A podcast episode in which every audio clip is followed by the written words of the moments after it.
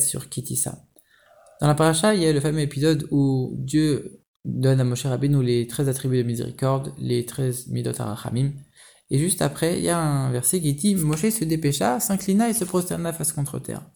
Et Rashi commente, il note les premiers mots Vaimer, Moshe, et il commente Quand Moshe vit la Shrina en train de passer et qu'il a entendu la voix de l'appel de Dieu, il s'est prosterné. Et la Gemara pose la question pourquoi Moshe s'est prosterné Et ici, Rashi vient répondre.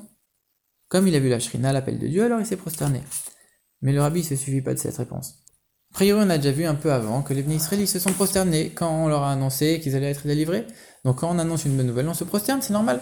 Ici, Moshe Rabbi nous vient d'apprendre les 13 midot Arachamim, c'est normal qu'il se prosterne. Donc si Rachid dit autre chose, ça, voudrait dire que ce soit pas pour la bonne nouvelle, donc ce serait pourquoi? Et d'où Rachid le sait?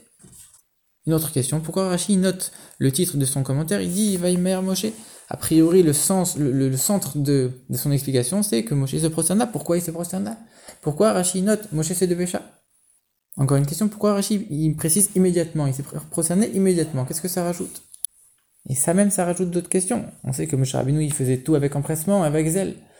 Pourquoi on a besoin de préciser ici qu'il a fait ça rapidement? Encore une, autre question, c'est que normalement, d'abord on entend la voix, et après on, voit la shrina passer. Pourquoi ici on dit que d'abord il a vu passer, et ensuite il a entendu la voix? Encore une autre question.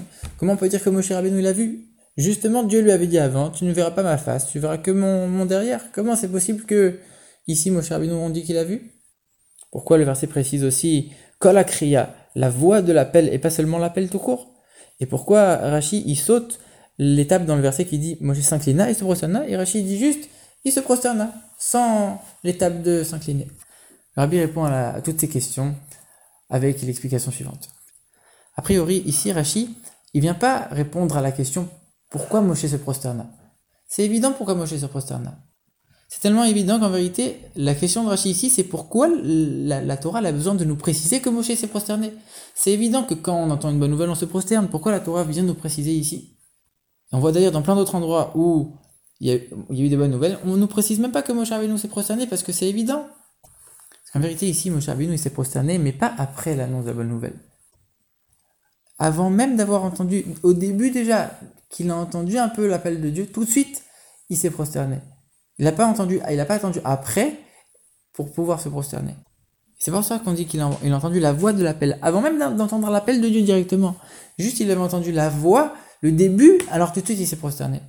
En vérité, ici, Dieu il était en train de répondre à la demande de Moshe, de lui montrer sa gloire. Et donc, Moshe il a compris que c'était un dévoilement de Dieu qui était unique en son genre. Tout de suite il s'est prosterné. Le roi passe devant moi, je me prosterne sans réfléchir immédiatement. Et donc oui, c'était bien dans cet ordre-là. D'abord, il a vu, il a à peine vu commencer à voir, tout de suite il s'est prosterné. Et seulement après il a entendu. Et donc selon cette, explication, il n'a pas vraiment vu en vérité. Il a, il répond à la question, comment ça se fait que Moshe a vu? Il a à peine commencé à voir tout de suite un, premier regard, tout de suite il s'est prosterné. Il n'a même pas vraiment vu en vérité.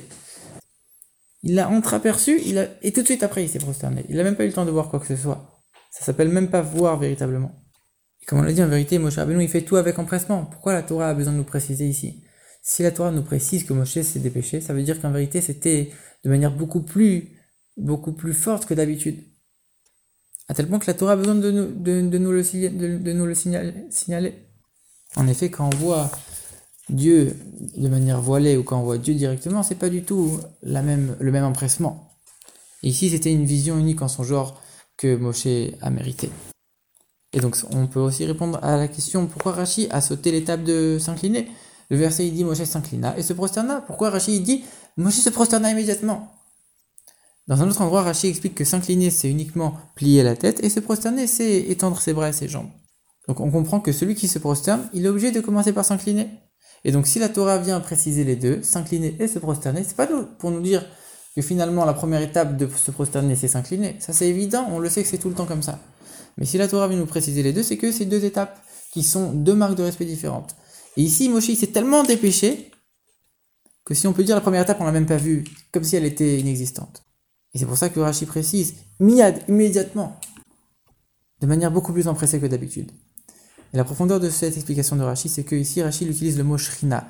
La shrina, dans le Tanya, on explique que c'est, ça désigne la présence de Dieu qui s'habille dans les mondes. Et comme ici, c'est un épisode qui parle de la vision de Moshe, que Moshe a vu la divinité. Donc un être de chair et de sang voit la divinité. Le terme adapté, c'est Shrina, la présence de Dieu qui pénètre les mondes, que même un être matériel va pouvoir voir et percevoir complètement la divinité.